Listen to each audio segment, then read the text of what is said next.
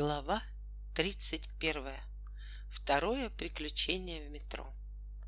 Против всяких ожиданий Хаттабыч очень спокойно отнесся к спуску на эскалаторе.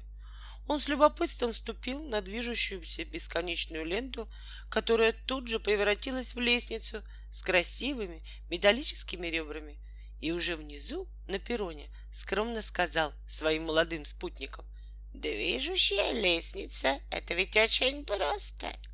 Если тебе, о владыка Волька именно Леша, это доставит удовольствие, я сегодня же превращу в движущую любую лестницу твоего дома. Да будут благословенны его фундамент, крыша и в особенности третий этаж, на котором ты столь счастливо проживаешь. Потом поговорим, уклонился Волька от прямого ответа. Он сомневался, получится ли что-нибудь путное из предложения Хатабыча. Я подумаю. Но подумать не пришлось, потому что как раз в это время из черной глубины тоннеля донесся глухой лязг приближающегося поезда. В темноте засверкали прожекторы головного вагона.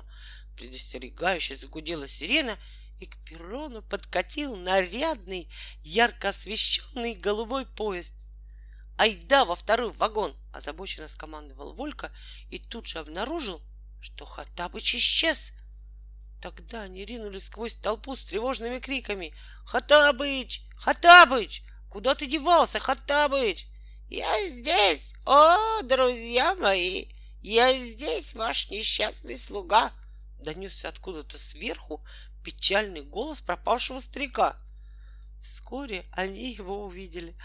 Он пытался выбежать на улицу по тому самому эскалатору, который только что доставил их на перрон. Все старания Хаттабыча ни к чему не приводили, потому что пока он делал ослабевшими от страха ногами несколько шагов вперед, лестница на такое же расстояние спускалась вниз. И получалось, что старик перебирал ногами, оставаясь на одном месте, как белка в колесе. «Слезай с эскалатора!» — крикнул ему внизу Волька. Но старик, очевидно, никак не мог догадаться, как это сделать, хотя для этого достаточно было просто повернуться лицом к перрону. Пришлось Вольке сбежать по эскалатору, поднимавшемуся вверх, чтобы спуститься затем к топтавшемуся на месте Котабычу. Волькин билет стал уже недействительным, но покупать новый билет некогда, так как старик мог за это время окончательно выбиться из сил.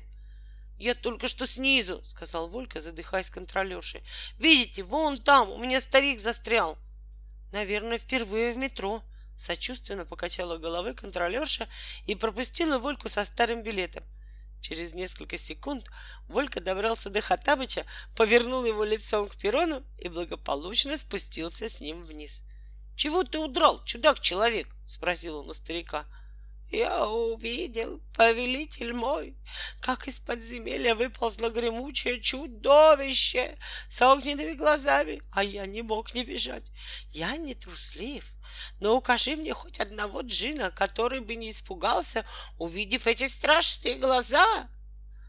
«Ну что это такое в самом деле?» — жалобно захныкал Волька. «Ну ты же сам клялся мне, что не будешь бояться в метро!»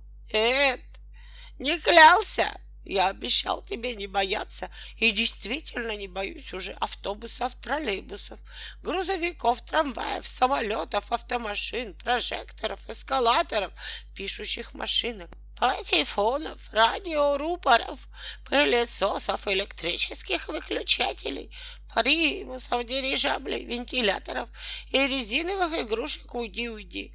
А про метро даже разговора не было. Старик был прав. Про метро Волька тогда забыл.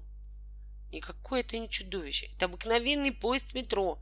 И давай, пожалуйста, не задерживай нас больше своими глупыми страхами.